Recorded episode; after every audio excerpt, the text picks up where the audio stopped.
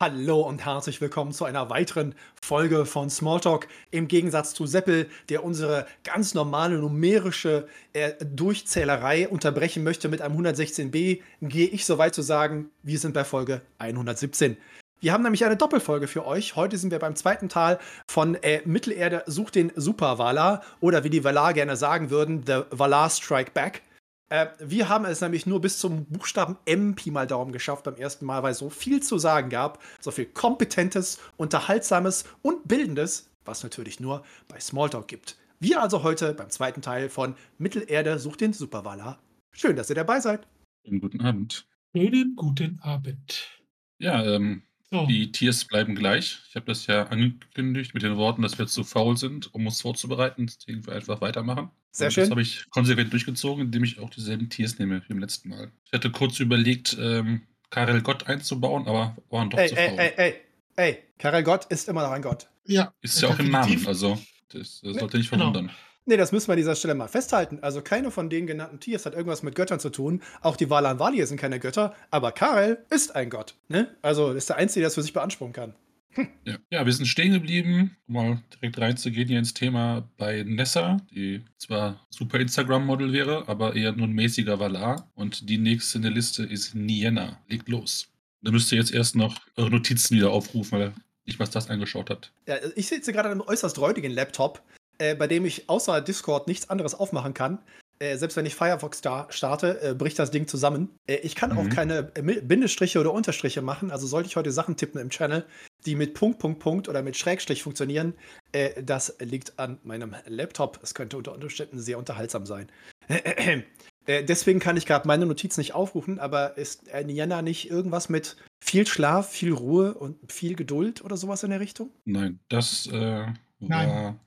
Äste. Das war Äste, die ich ja total super finde, weil es eben um Schlafen geht. Und ihr wird der Meinung, sie ist diejenige, die da mit, mit Trauer zu tun hat, aber es ist umgekehrt. Es ist Nienna, ähm, ist die, die Valar der, der Trauer, des Mitgefühls, ähm, aber nicht in der selbstlebenden Variante, also nicht man, man ist depressiv und bleibt äh, im Bett liegen und macht nichts, sondern es ist mehr diese äh, Trauer und das Mitgefühl, das einen dazu bringt, dann auch äh, aktiv zu werden. Und das dürfte auch einer der Gründe sein, warum Gandalf ihr zugerechnet wird. Also er hat wohl offensichtlich mehrere Jahre ähm, mit ihr verbracht und sich da einiges abgeschaut, ähm, wie man ja Mitgefühl entwickelt, Empathie und daraus dann entsprechend den, den Mut und, und den Willen zieht, ähm, Dinge zu ändern, anstatt sich äh, der Verzweiflung anheimfallen zu lassen. Ich finde, das ist als, als Konzept und als Valar ähm, eine ziemlich, ziemlich schönes äh, Vorgehensweise.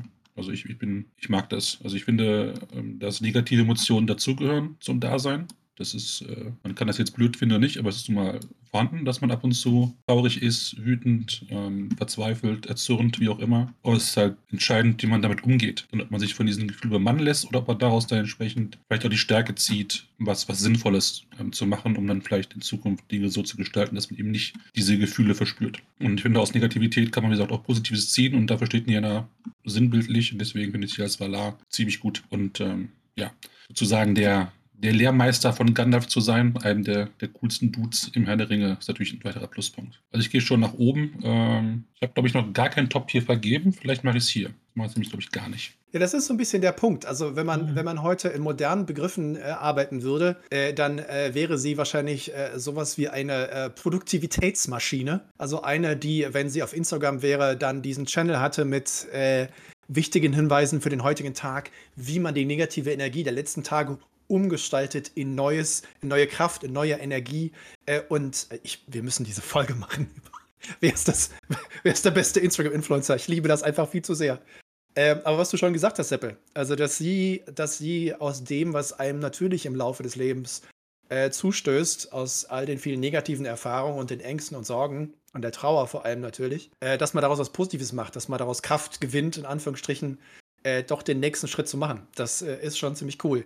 Äh, also ich äh, auch mindestens, ja, Gottes, Gottesanbeterin äh, von meiner Seite. Was soll ich jetzt noch dazu sagen? Was immer du möchtest. War das schon ganz cool. Sie ist hier, ja, ja, ja, aber ihr habt ja schon so viel Schönes dazu gesagt. Und äh, was wir, glaube ich, entweder habe ich es überhört, manchmal ist das ja so, der Mittelalterherr hier äh, hat ja manchmal so mentale Aussetzer. Und äh, aber sie ist ja die Schwester Mandos Also das alleine macht sie natürlich auch schon wieder ziemlich cool. Äh, wo ich, obwohl ich letzte Mal bei Mandos zu meinem Rent angesetzt habe, äh, wo ich leider etwas fehlgeleitet war. Äh, nee, für mich auch eine Gottesanbieterin. Ja, also macht das schon ganz gut. Was wir auch nicht, also ihre Tränen sollen ja diesen Hügel bedeckt haben, auf dem später Telperion und Laurelin wachsen. Also alles in allem, ja, schon nicht die schlechteste. Okay, das trage ich dann so ein und dann können wir übergehen zu Orome, dem Jäger.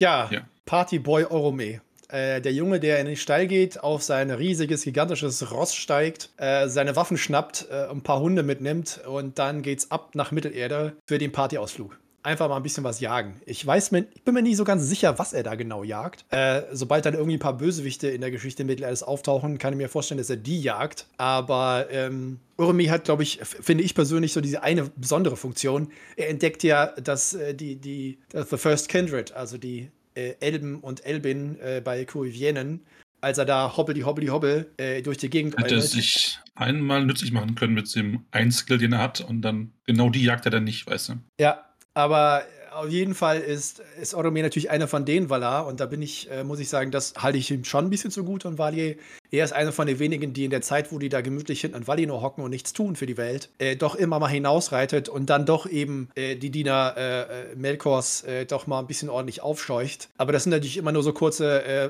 Partytrips, wo er da wütend und blitzeschmetternd, keine Ahnung, durch die Gegend reitet und dann ist er wieder weg. Und das ist natürlich keine, keine nachhaltige Art und Weise, wie man als Herrscher und Herrscherin über Mittelerde irgendwie eigentlich agieren sollte. Und für mich ist halt Orome eigentlich hauptsächlich. Irgendwie, ich glaube, Huan äumelte lange bei ihm rum, weil natürlich äh, äh, Hunde und Jagdhunde sind halt natürlich genau sein Ding. Und äh, aber ansonsten, ich bin bei, das ist für mich so ein klassisches Götting, so ein Mittelding. Also der macht schon zwischendurch mal ein paar sinnvolle Dinge, aber das Einzige, wo er wirklich in die Schlagzeilen kommt, ist, oh, huch, ich habe die Elben und Elben entdeckt. Und das finde ich ein ja. bisschen wenig. Der zweite Fun-Fact über ihn, den ich ganz lustig finde, ist, dass ähm, er hat ja als einer der wenigen immer noch, äh, als noch Morgos aktiv war, in Mittelerde äh, gejagt, die, die, ganzen bösen Kreaturen. Und das hat ihn, hat Morgos scheinbar so dermaßen angefressen oder ihn vielleicht auch ein bisschen äh, verunsichert, dass äh, das Nebelgebirge von Morgos errichtet wurde, damit Boromir nicht mehr so frei durch die Gegend reiten kann. Also das ist schon ebenfalls, was man sich äh, irgendwie in den Lebenslauf schreiben kann,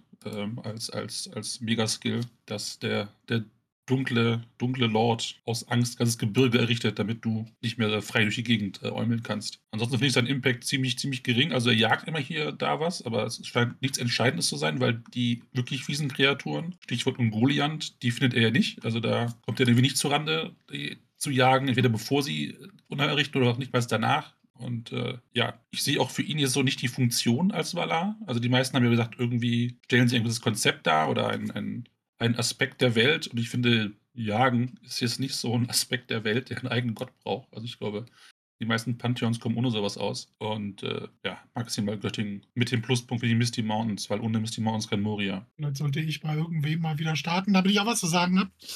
Nee, aber ihr habt ja schon wieder alles auf den Punkt gebracht. Also für mich Pluspunkt natürlich, er jagt, wenn auch die wirklich schrecklichen Kreaturen nicht, aber er ist zumindest äh, erschreckt Morgoth, dass er da überhaupt äh, versucht, was dagegen zu tun. Deswegen macht es ihn schon wieder sympathisch. Aber das ist schon so, wie er sagt, das ist halt nichts, was großen Impact hinterlässt, wie manch anderer. Ja? Aule mit seinen Zwergen und Javanne mit ihren Pflanzen und dann noch, was da noch so an Valas kommt, die wir noch besprechen. Deswegen bin ich da auch bei dem Göttingen. Ist gut, dass er da ist, aber er kann dann, wie gesagt, einem Aule leider nicht das Wasser reichen. Wir bleiben thematisch bei, bei Dudes mit, mit großen Bizeps. Der nächste ist Tulkas. Da freut sich Marcel schon drauf, glaube ich. Mir ist gerade auch aufgefallen, dass ich die falsche Webcam drauf hatte, aber es macht auch nichts. ist ja egal, man konnte dich sehen. Du, äh, Technik ist unser Spezialgebiet, das wissen die Zuhörerinnen und Zuhörer von Smalltalk. Wir haben alles im Griff, was äh, äh, nicht. Auf jeden Fall. Ja, Opa, hau mal raus, Tulkas, dein Ding. Mein Ding. Jo, ja, du das ist schon mal einer, der ein bisschen mehr Action macht. Der ist, ah, na, wie soll ich das sagen? Der ist, glaube ich, der, der am straightesten gegenüber Melkor auftritt. Der tatsächlich klar klar macht, dass er den absolut uncool findet und dementsprechend auch gegen ihn vorgeht. Und das tut er mit einer gewissen Freude, was Melkor noch mehr so ein bisschen Angst treibt, weil der halt lachend in die Schlacht zieht, weil er sich sagt, so, jetzt gibt's aufs Maul und ich habe Spaß dabei. Ja, das ist natürlich, äh, wie wir aus vielen anderen kennen, wenn du äh, auf eine Gegenmacht triffst, die halt sich freudestrahlend in den Kampf stürzt, wo du nur denkst, so, keine Ahnung, ob ich das heute überlebe und der Gegenüber, mir doch egal, ich habe viel zu lachen und dann mit der Axt schwingt auf dich zukommt, dann ist das schon ein bisschen doof. Ja, und äh, Tulkas hat dementsprechend einen, äh, einen Eindruck hinterlassen bei Morkos und all seinen Dienern, äh, dass wo er auftauchte, da gar nicht viel wahrscheinlich zum Kämpfen war, weil die alle vor Angst geflohen sind. Deswegen schon ein cooler Dude äh, und für mich eine Gottesanbieterin. Also für diejenigen unter uns, äh, die äh, den Pansing Pony Podcast auch gerne mal hören, äh, die würden natürlich jetzt an dieser Stelle Tulka Smash äh, einwerfen, äh, weil das ja doch relativ bekannt ist, dass äh, Alan ähm, vom Prince Pony Podcast ein großer Tulkas-Fan ist. Und wann immer Tulkas hinkommt, ist die einzige Lösung, die er vorschlägt, äh, der Hammer. ähm, also Tulkas ist äh, definitiv nicht der Typ, mit dem man sich an der Theke über Probleme, Herausforderungen oder Lösungen für irgendwelche Dinge unterhält, sondern mit dem trinkt man Bier und dem haut man dann aufs Maul und umgekehrt. Das ist also jemand, der eine ganz klare Lösung zu jedem Problem hat und das ist der Hammer. Oder in seinem Fall vor allem natürlich die Faust. Also er ist halt so der klassische Ringkämpfer, der Wrestler, der, wenn er zu hier Merke und Makar und Meerste und wie sie alle heißen gehen, dass die, die die Kriegsgötter sozusagen im ursprünglichen Pantheon Tolkiens waren, Angst haben. Und Melkor, der von allen Valar und Vali alle was mitgenommen hat und eigentlich der mächtigste von allen gewesen ist, hat Angst vor ihm. Das, das ist der Level von Tulgas. Das, das ist der Level von so, Ah, ich baue hier Berge auf gegen Onome. Ah, die Sterne werden gemacht, ist mir egal. Ich entwickle Rauch, ich entwickle Eis, Vulkane.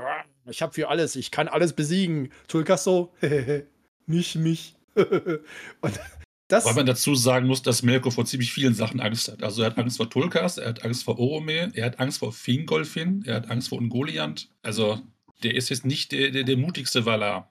Das war mal anders. Es war mal anders. Tja. Ja, wenn man ein Dort aufs Maul bekommt von Tulkas, ist halt irgendwann, weißt ja. du, ein Kampf verloren ist okay. Zweites Mal verloren, auch okay. Beim dritten Mal sagst du dir, okay, morgen trainiere ich ein bisschen härter, beim vierten Mal gewinne ich. Aber wenn halt so die durchgehende Latte ist immer aufs Maul kriegen, aufs Maul kriegen, aufs Maul kriegen. Das ist nicht so wie diese wunderbaren äh, Karate-Filme der 80er, wo der Geist von Bruce Lee auftaucht und einem die Moves beibringt, um dann beim zehnten Kampf doch zu gewinnen.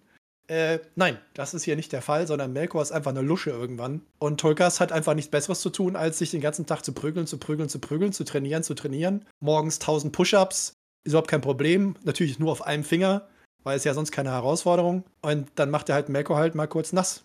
Und Tulkas ist so ein Charakter, der einfach alle Punkte in Stärke gesteckt hat und sonst nichts. Und er kann ja, ja wirklich nichts. Ne? Das wird ja auch wirklich so gesagt, dass er wirklich nichts kann. Also das ist mein Lieblings-Fun-Fact äh, ähm, über Tulkas ist, ähm, er war von Beginn an da, weil er halt einer der, der, der Valar ist und auch äh, von Ero quasi erschaffen wurde. Aber er hat sich halt in keinster Weise beteiligt bei der Erschaffung der Welt. Und erst beim ersten Krieg gegen Melkor sagte er, oh, guck mal hier, da ist Schlägerei, jetzt gehe ich mal hin. Das war seine erste messbare Aktion. Und das sagt, glaube ich, alles aus. Also dieses Ganze so hier irgendwas aufbauen, sich um, um die, die Erstgeborenen kümmern, in irgendeiner Form konntest du nicht dabei sein. Nö. Der ist einfach nur rumgeschlendert, hat sich gelangweilt und dann, ah, guck mal da, auf die Fresse. Jetzt, jetzt kann ich mal. Jetzt ist meine Stunde gekommen. Das erinnert mich auch so ein bisschen, also das ist eine von meinen, meinen Lieblingsanekdoten. Ich habe ja früher mal tatsächlich versucht, Pen and Paper zu spielen, vor vielen, vielen Jahren. Und ich glaube, in einer, in einer, da hat irgendjemand mal versucht, ein schwarzes Auge mit uns einen, äh, einen Abend zu machen. Und ich habe halt gewürfelt und habe halt einfach nur gefummelt. Also ich hatte zwar so einen Barbaren, der maximale Waffenbeherrschung und maximale Stärke hatte. Also mein Job als Barbar war gesichert. Aber ich hatte so Charisma 9 und Aussehen 3. Das hieß, jedes Mal, wenn wir in eine Kneipe kamen, um uns einen Job anzunehmen, was so typisch war damals halt, gab es sofort Schlägerei, weil immer so, guck mal, wie hässlich der ist. Ich bin Barbar, ich bin hässlich, aber ich habe ein Riesenschwert und ich kann's Bett. Ey, wir haben nie Jobs bekommen. Und irgendwann haben sie gesagt, weißt du was, kannst du nicht einen neuen Charakter auswürfeln? Und so stelle ich mir halt Tulkas vor. Nur, ich vermute mal, dass der Junge gar nicht so schlecht aussieht. Also, ich meine, er ist ja vergeben. Die Dame seines Herzens hat bestimmt auch ein bisschen Geschmack und ein bisschen auch ein Interesse an ordentlichem Aussehen, weil Nienna wird wahrscheinlich auch sehr, sehr hübsch sein. Äh, deswegen gehe ich mal davon aus, dass Tulkas schon so ein bisschen.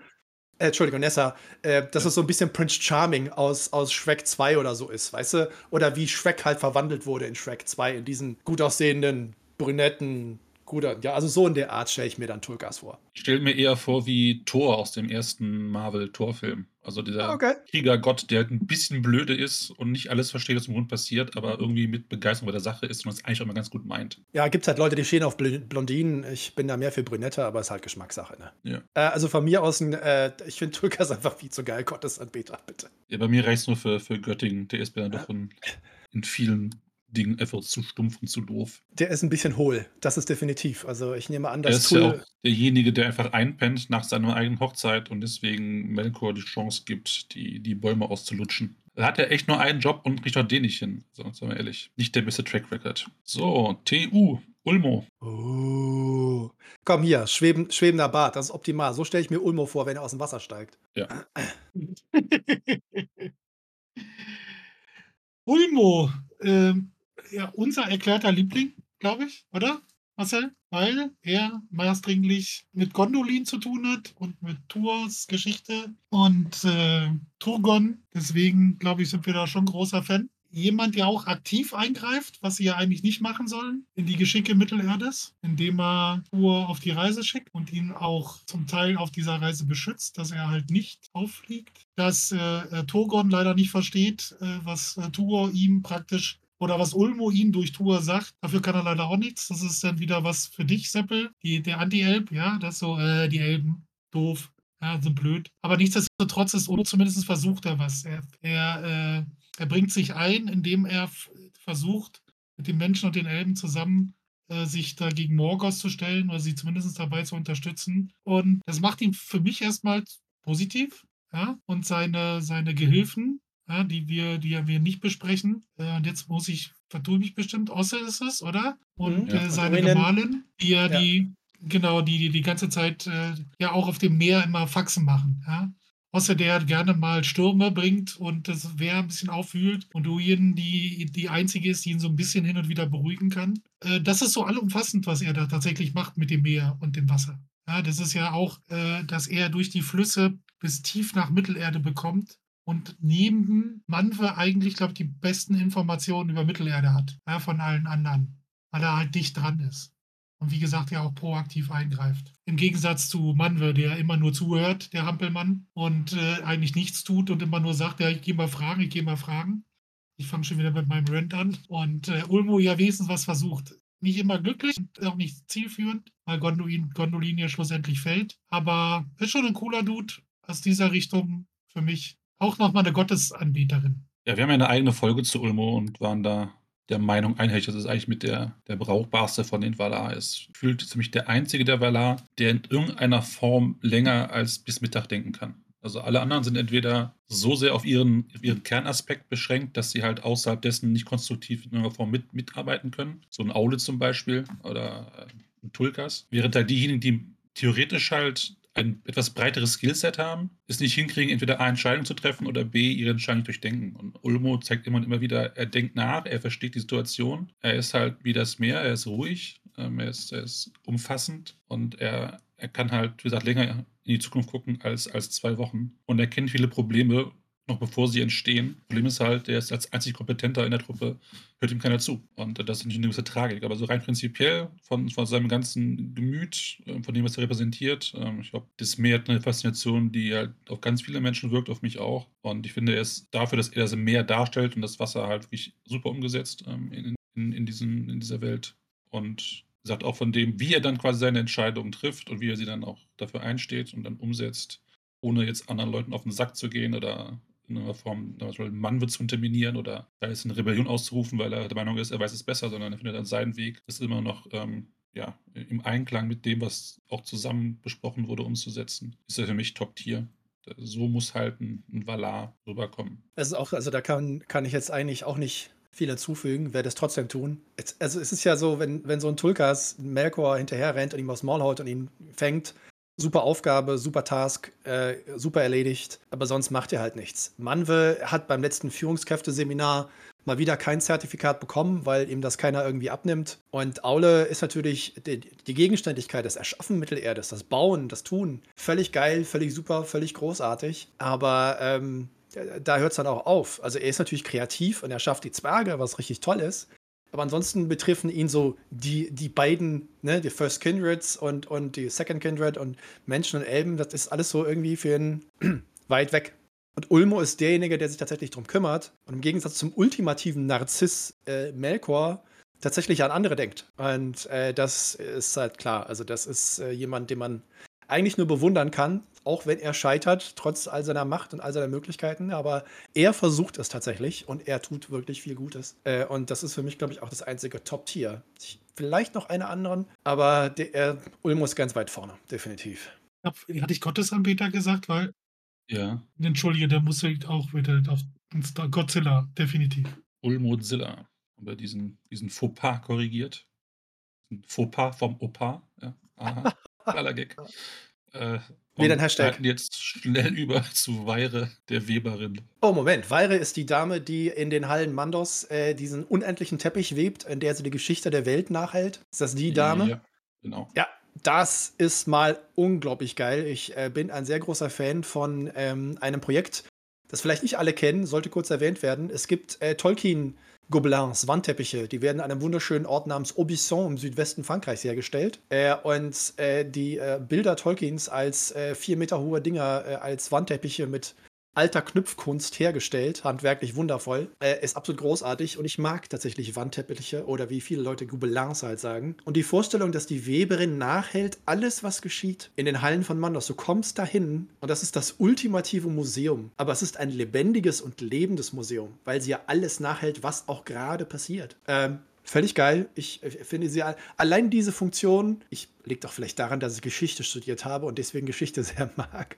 Für mich ist Weide sozusagen die ultimative Historikerin äh, und deswegen kriegt sie von mir eine Gottesanbeterin, auf jeden Fall. Ich, äh, reicht nicht fürs Top-Tier, ich würde es gerne geben, aber ich finde sie einfach für diese Aufgabe viel zu geil. Ja, das ist auch das Einzige, was du über sie weiß, ne? dass sie halt diese, diese Teppiche webt. Das ist natürlich eine wichtige Funktion, so als Archivar und äh, Historiker dieser Welt. Aber der Einfluss dann auf das, was sie dann aufschreibt, ist natürlich entsprechend gering. Also ist ja die maximale Neutralität. Einfach nur aufzeichnen, nicht kommentieren, wahrscheinlich noch nicht mehr in irgendeiner Form eine Meinung vertreten. Das ist ja per Definition, kann das ja nur mittleres Tier sein. Der, der Wandteppich stoppt und wartet auf Oppas Beitrag. Ja, ja, entschuldigt dich. Ich, ich habe jetzt, äh, weil ich mich das interessiert habe, ich habe ja mal den Link dahin gepostet, äh, wo, wo Beispiele sind. Ich bin da schon auch in der Richtung von Marcel. Das ist schon ziemlich abgefahren, einfach Historik praktisch zu haben, dass du einen fortwährenden Teppich hast, der die Geschichte der Welt erzählt. Ja, und die bis zum Ende dann irgendwann. Das ist schon ziemlich cool. Musst ein großes Haus haben für, weil das wird ein langer Teppich, ein sehr, sehr langer Teppich. Aber vielleicht macht die den auch so, weißt du, so die halt Vorderzeit, Zeit der Lampen, Zeiten der Sterne, das erste, zweite, dritte Zeitalter. Vielleicht sind das auch so abgeschlossene Projekte. Äh, wer weiß, wer weiß, wir wissen es ja nicht. Keiner von uns hat mal vorbeigeschaut. Dann wäre das zweite Zeitalter nur der, der Bartvorleger, oder? Wahrscheinlich, ja. Also das ist schon äh, ziemlich cool. Ah, guck, dann noch, noch mehr Links dazu. Äh, ja, na, ohne Frage. Ja, aber wir sehen, durch Amazon kommt bestimmt ein bisschen mehr zustande als ein Badverleger. Auch wenn der leider eher dann aussieht, wie als wenn Picasso den gemacht hätte, nämlich ziemlich wirr. Ich bin jetzt auch in Göttingen. Ja, das ist cool, dass sie da ist. Es Ist cool, dass sie das macht, äh, weil die Historie zu bewahren bedeutet ja auch immer, was mitzunehmen in die Zukunft. Und deswegen, coole Idee. Cooler Valar. Okay, äh, ist notiert. Und dann gehen wir zum nächsten V-Valar. Äh, das ist Vana, die als Beinamen hat die Ever Young. Die ist also sehr jung. Hm. Sie ist nicht sehr jung, sie ist ewig jung. Das ist was anderes. Ach. Sieht ein bisschen aus wie Marcel, sieht nicht aus wie äh, 87, aber ich bin's halt trotzdem. Das ist, also ich meine, was denn? Gut aussehen, ja. hat kein Alter, hat auch, hat aber der Körper Bart, sagt ne, trotzdem. So ja. ja, aber der Körper sagt ja trotzdem irgendwann, jo, das war's Schwede, jetzt. Ey. Was denn? Wie geil, nee, bitte. Ewig junger Schwede. Ist sie nicht die Gattin äh, von Orme? Orme, ja. Ormo?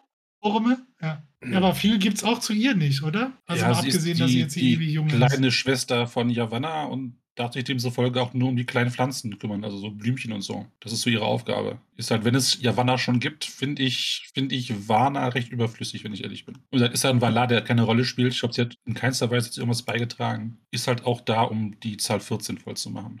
Ich gehe da ins vierte Tier, einfach aufgrund von Belanglosigkeit. Ja, ist bei mir leider auch der Fall. Also das äh, muss ich in dem Fall auch sagen. es ist ja auch oft so, dass die Zahl 14 in dem Fall, ich glaube, da hat es in, in, in dem Fall tatsächlich viel damit zu tun, äh, dass äh, Tolkien ja nicht unbewusst Paare äh, bei den Valar und Valier oft gesucht hat und ähm, die wenigen, die alleine für sich stehen, äh, immer eine ganz besondere Funktion oder einen besonderen Aufgabenbereich haben. Also ich meine, Melkor ist allein, Ulmo ist allein, ne? aber die anderen sind natürlich in Paaren gebunden und die gehören so zusammen.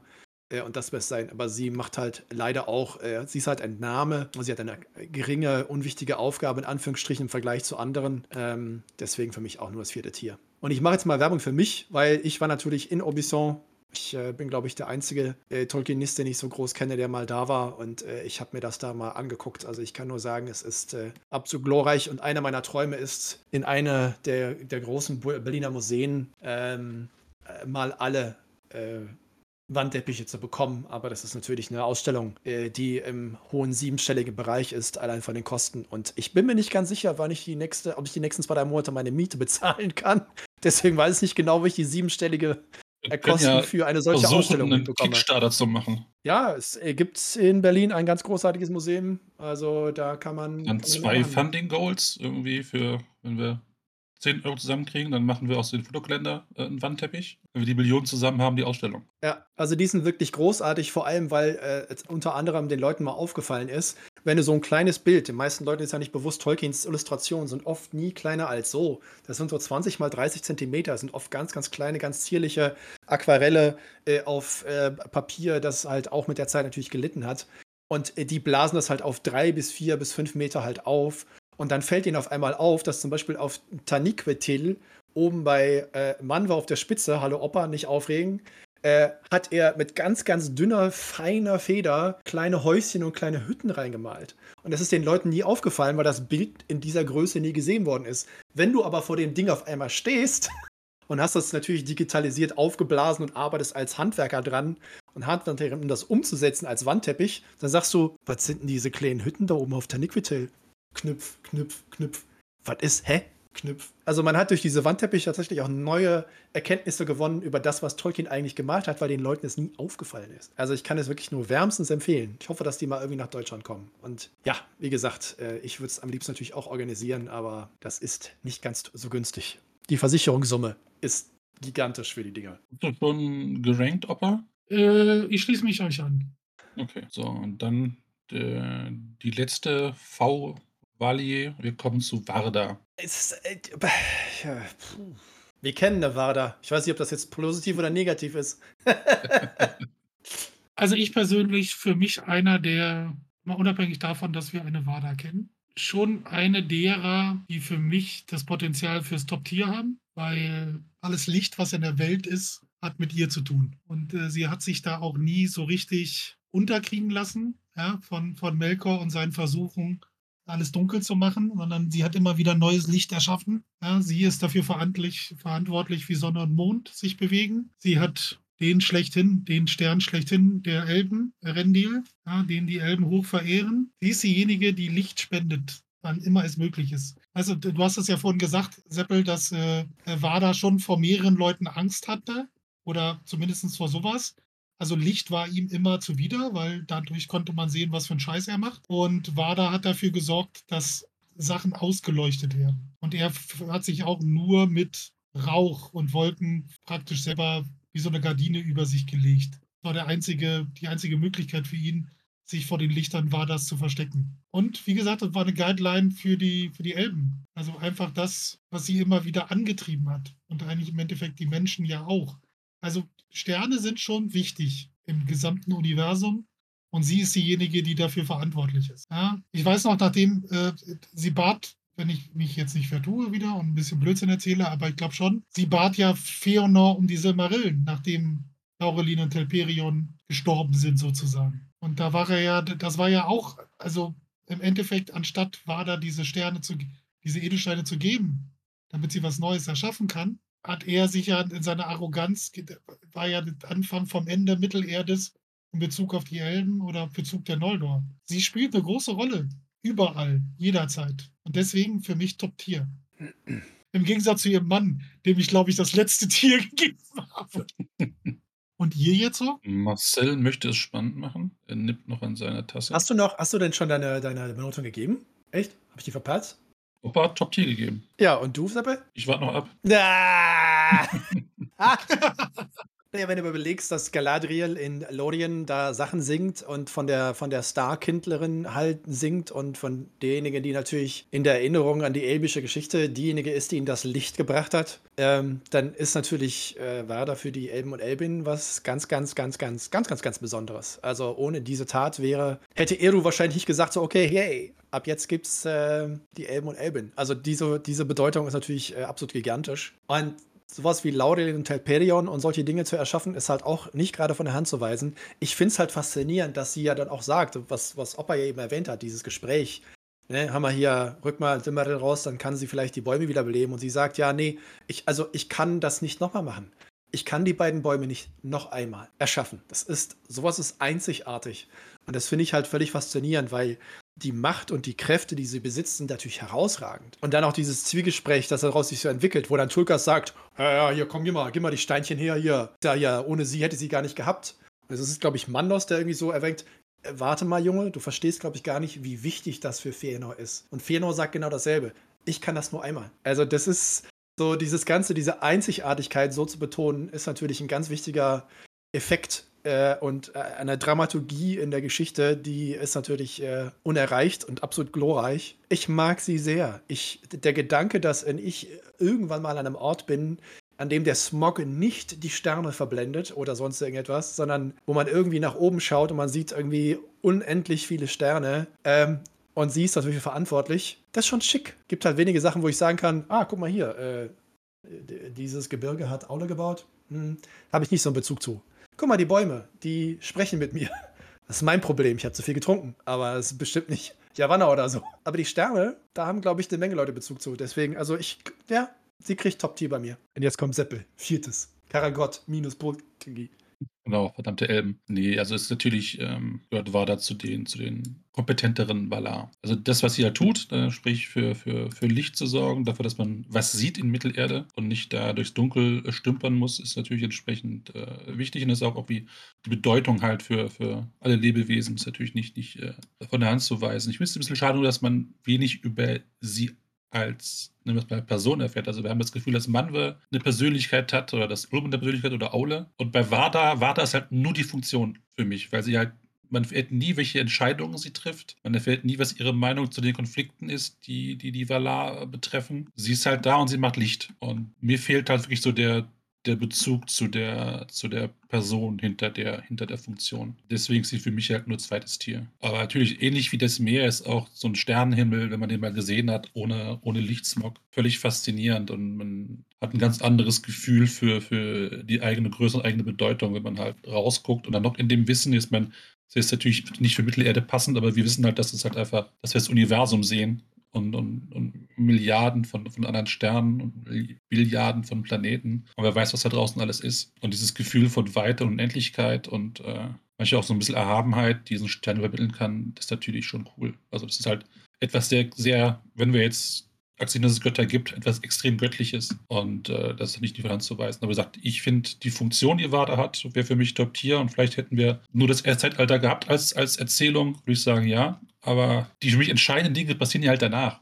Also wie, wie reagieren halt diese Valar auf das, auf ihre eigenen Fehler und auf ihre eigene, auf ihre eigene äh, Verfehlung, die sie halt wirklich begangen haben, abgesehen von Ulmo. Und da ist sie halt einfach nicht präsent. Alles, was sie, was sie gemacht hat, war vorher schon und dann, dann war es es halt. Und das reicht mir halt nicht für ein Top-Tier. Für Top-Tier brauche ich halt irgendwie einen persönlichen Bezug. Den habe ich halt, den habe ich irgendwie zu Ulmo, den habe ich äh, zu Manwed halt in die andere Richtung, den habe ich auch zu Aule und, und Yavanna so ein bisschen, aber halt nicht zu Vater. Ein Aspekt, den, den, den ich, wie ich ja gepostet habe, ich war ja, ich habe ja Samstag und Sonntag im Kino verbracht, um mir die Extended Version alle drei hintereinander äh, nochmal anzugucken. Und ein Aspekt, den selbst Wada ja bis in den Herr der Ringe bringt, ist, sie hat Erendil geschaffen, den Stern, den die, die, die Elben so verehren. Und dessen Licht ist eingefangen in eine Fiole, die Galadriel Frodo gibt, mit der er sich wiederum gegen Kranker verteidigen kann. Also, was im Film ja nicht ist, ich, äh, und ich erinnere mich, äh, im Buch ist es ja so, dass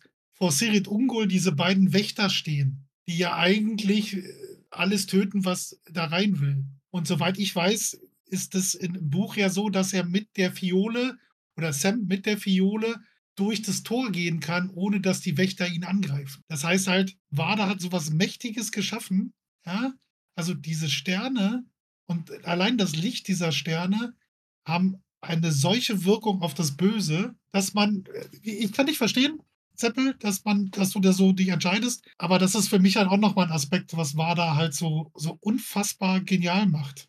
Ja, ohne Frage, schade. Vielleicht wäre es noch interessanter, noch mehr von ihr zu erfahren. Aber das, was sie getan hat oder das, für was sie steht, ist echt gigantisch. Ja, man kann ihr zu, zugute halten, dass sie im Melkor schon scheiße fand, bevor die Musik gespielt wurde.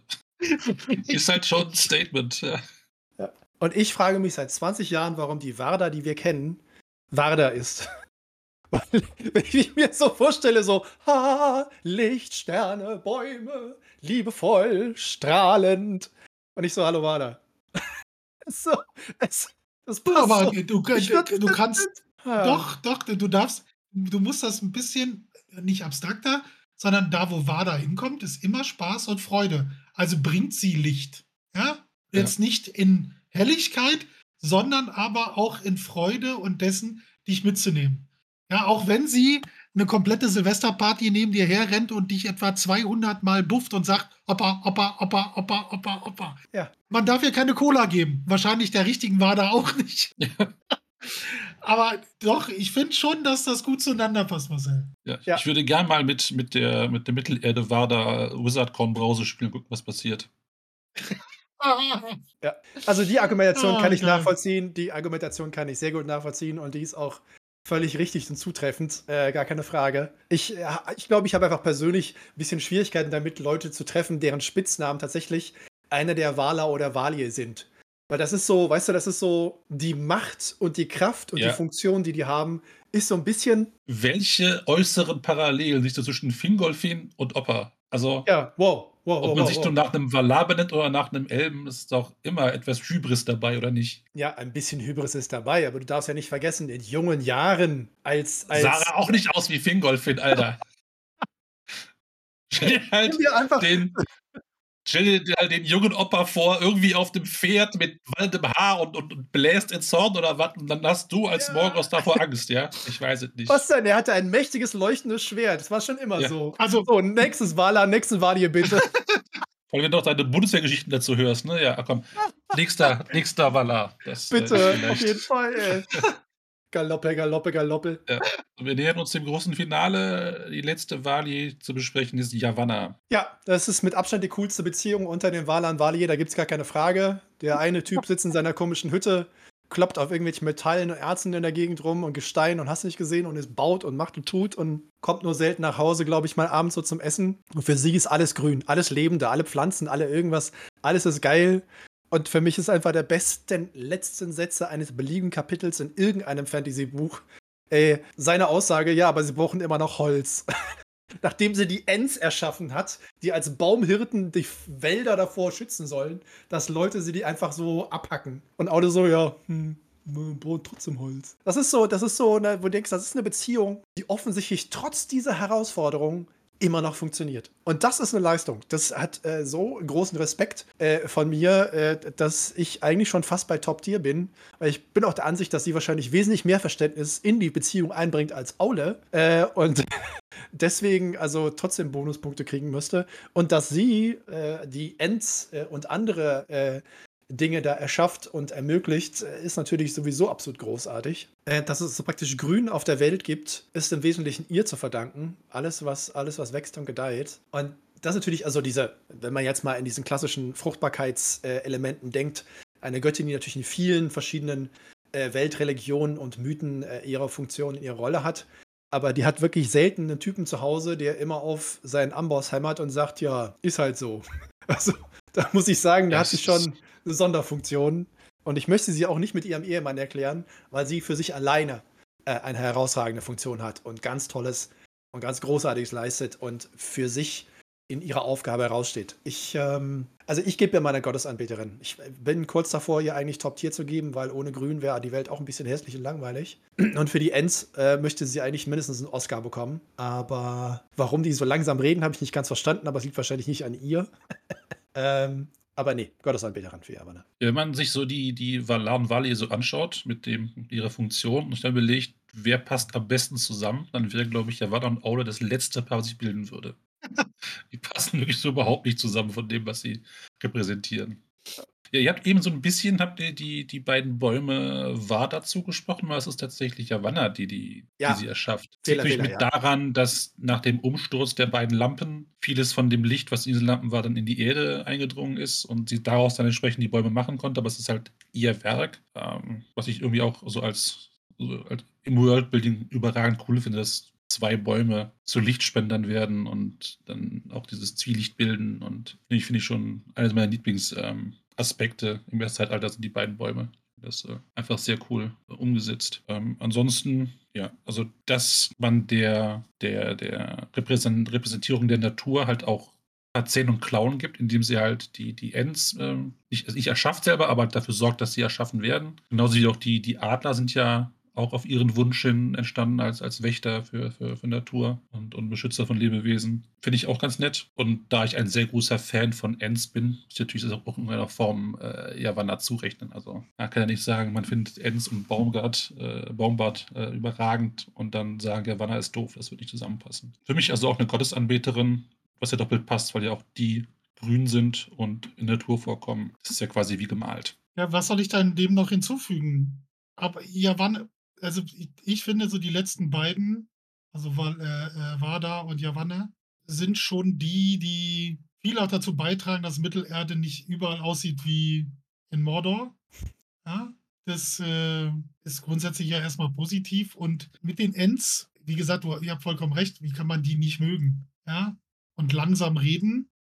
Ich habe letztens habe ich ein kurzes Video gesehen, äh, da, da wurde, äh, äh, ich weiß gar nicht mehr, ach, Toni Kroos wurde äh, in der, in, der, in der Pressekonferenz und er bat darum, dass er schon Spanisch versteht, wenn man es etwas langsamer spricht. Und dann kam hier die nächste Frage. Alter Schwede, das hat sich angehört wie ein Maschinengewehr. Da hast du wirklich nur, also überhaupt zu verstehen, dass das einzelne Wörter sind. Und dann, abgesehen davon, das aber auf die Reihe zu bringen. Und Toni Kroos saß dann da und sagte dann als allererstes, dass er sehr dankbar dafür ist, dass das so konsequent sofort umgesetzt wurde, seine Bitte. Und dementsprechend ist es auch mit den Ends, weißt du, das ist, für sie reden die wahrscheinlich völlig normal. Ja, und wenn die Ja, auf, ja. auf Menschen, Elben oder in dem Fall Hobbits, wie im Herr der Ringe treffen, und die die ganze Zeit so, das ist wahrscheinlich auch so, Alter, komm mal runter, komm mal soft. Ja, das ist auch wieder, wie gesagt, weil ich es ja gerade erst wieder gesehen habe, ja, nicht so hektisch, nicht so hastig, nicht hektisch, nicht so hastig. Und das bringt es so ziemlich auf den Punkt. Äh, Das sind schon coole Wesen, die da sind. Und äh, dass sie da schon auch so ein bisschen ihre Hand drüber hat, äh, absolut grandios.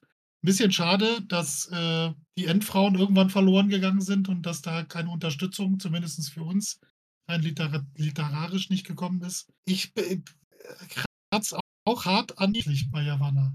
Also das ist schon, oder Yavanna, ja, also, nee, ich möchte dir auch ein Top-Tier geben, weil das für mich so einen bleibenden Eindruck in, in Mittelerde hinterlassen hat. Und sobald man irgendwas sieht, das ist so, wie wir es eigentlich haben, wenn wir, wenn wir was mit Wasser sehen oder hören oder lesen, dann ist es, dann verbinden wir das mit Ulmo. Ja, wenn von Sonne, Mond und Sternen gesprochen wird, ver verbinden wir das mit Vada. Und sobald irgendwas mit der Natur ist, äh, wenn über Pflanzen gesprochen wird und allem drum und dran, sofort Yavanna praktisch präsent. Das ist das, was du vorhin mal gesagt hast, Seppel. Das ist so, man verbindet Sachen miteinander und auch mit dem Valar direkt. Und da sind die drei, die ich jetzt gerade genannt habe, ganz, ganz, ganz vorne dabei. Ja, das ist so, die sind, die, das gehört zusammen. Und deswegen ist äh, für sie, sie für mich auf jeden Fall ein Top-Tier. Und kann noch erwähnen, dass sie diejenige ist, die äh, Radagast mitgeschickt hat nach Mittelerde. Inwiefern das jetzt irgendwie ein sinnvoller Move war, kann man äh, darüber diskutieren, aber ich wollte es mal erwähnt haben. Ah, komm, wer hat Galadriel gerettet mit seinem Hasenschlitten, den Dol Guldur, bei dieser unsäglichen Verfilmung vom Hobbit? Das Geilste ist doch, dass Saruman zusammen mit Radagast drüber musste. Boah, war der angefressen, dass er mit der Lusche geschickt worden ist. Das war ja das, war ja das Das war der Anfang vom Ende wahrscheinlich. Das war so, was, du schickst den Hippie mit mir mit? Was, was ist denn mit dir kaputt? Was soll ich denn mit dem? Und Radagast so, Ladi da, oh, wir fahren nach Mittelerde. Ich, ey, oh, ist schön, guck mal, oh, da Vögel. Oh, oh, guck mal, da ein Fisch. Oh, geil, oh, super. Und Saruman so, oh. Also da hat es schon angefangen wahrscheinlich. Das Ja. ist so, wenn du, wenn du überlegst, die, vielleicht die sind sie, keine Ahnung, sechs Wochen mit dem Schiff rübergeäumelt, anstelle den Trebuchet Ja. zu nehmen, wie er natürlich in der Eben, Serie voll- gerne genutzt Ich wird. wollte gerade sagen, hätten sie das Trebuchet genommen, hätten wahrscheinlich viel, viel Leid ersparen können, weil dann halt Saruman nicht mit so einer Fluppe angekommen wäre. Ja, Trebuchets vor Middle-earth. Das ist äh, Ja. eine Lösung für fast alles. Da hätte man auch den Ring mitschießen können. Also das wäre auch super praktisch gewesen. Genau. ja, Als ich den Film, als Ja. wir den Film jetzt wieder geguckt haben und dann äh, Gandalf wieder auftaucht, habe ich dann, dann, weißt du so, du sitzt da so drin und jetzt mit dem Wissen von Ringe der Macht. Ich sage so, ist ja komisch. Diesmal wurde er nicht mit einem Meteor geschickt. Ja. Ach, ey. Gab wohl eine Rückrufaktion, ja. Es ist halt Ja. auch einfach so, das ist halt, weißt du, wenn dieses Ding vorkommt, dann muss es ja nicht einzigartig sein. Das ist halt dieses, dieses, wenn jemand das nutzt und macht und tut, um jemanden loszuschicken, dann ist das nicht einzigartig. Das ist eine Transportvariante, die man mehrfach einsetzen kann. Sie Ja, kommt aber nur. Es ist genau wie in Silmaril, das konnte dann auch der Junge einmal erschaffen in seinem Leben. Äh, nee, klar, sicher. Hm. Äh, ja, wollen wir noch. Melkor machen oder lassen wir ihn? Oder haben wir Haben wir doch schon, oder? Ah, Haben wir wir haben schon. Haben wir, haben wir Melkor? Ja, haben wir schon, ja. Melkor, geil. Ra Göttingen, Göttingen, Götterspeise. Hm. Okay, okay, ja. Melkor in drei Adjektiven beschrieben. Ich glaube, dass man, dass man der, das Muster, das man erkennen kann bei der Bewertung, ist definitiv, sind sie Macher und Macherinnen oder nicht. Also Tulkas ist ja zum Beispiel kein Macher. Aule baut Ja. was. Javanne erschafft Natur und Grün. Narada erschafft die Sterne und die Sonne und keine Ahnung, irgendwas. Und Manwe ist halt jemand, der eigentlich, ja, dann nicht. Er sitzt halt rum. Ja, Mann! Und ab und zu nimmt das Telefon in die Hand und fragt, hör mal, Ero, ich habe ja eine Frage. Ich, ich bin ja mittlerweile relativ sicher, dass, dass Terry Pratchett Manwe als Vorbild genommen hat für Lord Vetinari und dann wie bei allen anderen Dingen das Gegenstück dazu erschaffen hat. Weil er Ja. sich dachte, es kann nicht sein, dass Tolkien so einen Typen erschafft, der eigentlich der Boss sein sollte und dann ist der Sohn Hansel. Lord Vetinari. Schwupp, ich mache gar nichts. Aber ich sorge dafür, dass Dinge geschehen. Weißt du, so, das ist, ja, ja wieder mit euch mal eine Erkenntnis äh, Ja. gehabt, die ich seit Jahren noch nie gehabt habe und ich denke, sie ist hervorragend. Darüber könnte man einen Vortrag machen. Warum Lord Ja. Vetinari eigentlich Manwe ist. Ja, gönn dir. Ja, mach Ja. ich. Auf jeden Fall. Gönn dir, genau. Gandalf. So. Ja, das waren alle Valar. Sehr schön. Das heißt, wir sind äh, durch mit diesem munteren Vortrag. Ja. Wir werden am Dienstag besprechen, was wir nächste Woche machen, nehme ich an. Und dann Genau. wird es irgendwann einen Hinweis darauf geben, dass man am Sonntag wieder einschalten kann. Äh, wollen wir vielleicht an dieser Stelle kurz vorwarnen, falls jemand äh, spielen oder mitspielen möchte, ob morgen vielleicht gespielt wird oder sowas? Oder ist das noch zu unausgegoren? Ich weiß von nichts. Aber es hängt Ah. ja eh nicht an mir. Okay. Wenn, dann werden wir das sehr kurzfristig machen. Was schon mal sicher ist, es wird morgen also zu 99,9% kein Return to Moria sein. Und wenn, dann werden wir auch relativ spät spielen, weil ich äh, vor unserer Besprechung keine Zeit habe. Okay. Deswegen müssen wir, wir melden uns auf jeden Fall rechtzeitig, falls wir wieder eine Runde durch äh, Mittelerde drehen und uns wieder fragen, wo war denn das Questgebiet und was müssen wir hier eigentlich killen. Und warum wir wissen wird, in, in keinster Weise, was wir machen werden und wann wir es tun werden. Was aber feststeht, ist, es gibt ein Fotokalender zu kaufen mit zwölf tollen Fotos von verwirrten alten Yeah. Herren, die nicht wissen, was sie tun, äh, zumindest nicht äh, innerhalb von sieben Tagen. Und äh, den kann man für günstiges Geld erstehen und dann so tun, als hätte man einen guten Einkauf getätigt. In dem Sinne, noch einen schönen Montagabend und wir hören uns dann spätestens in sechs Tagen. Kurzer Wartezeit als sonst. Yay. bis zum nächsten Mal. Schön, dass ihr dabei wart. Tschö. Ciao. Danke, dass du dir diese Folge Smalltalk angehört hast. Wir hoffen, sie hat dir gefallen. Wenn du dich über unseren Podcast informieren möchtest, kannst du das gerne über unsere Social Media Kanäle tun. Du findest uns auf Facebook und auf Instagram als Smalltalk und auf Twitter als Smalltalk Pod wie in Podcast. Dort findest du auch immer den direkten Link zu unserem Discord-Server, auf dem du live mit dabei oder dich mit anderen Tolkien-Fans austauschen kannst. Am meisten freuen wir uns natürlich über ein Like oder ein Gefällt mir oder noch besser, du abonnierst uns beim Podcast-Anbieter deines Vertrauens.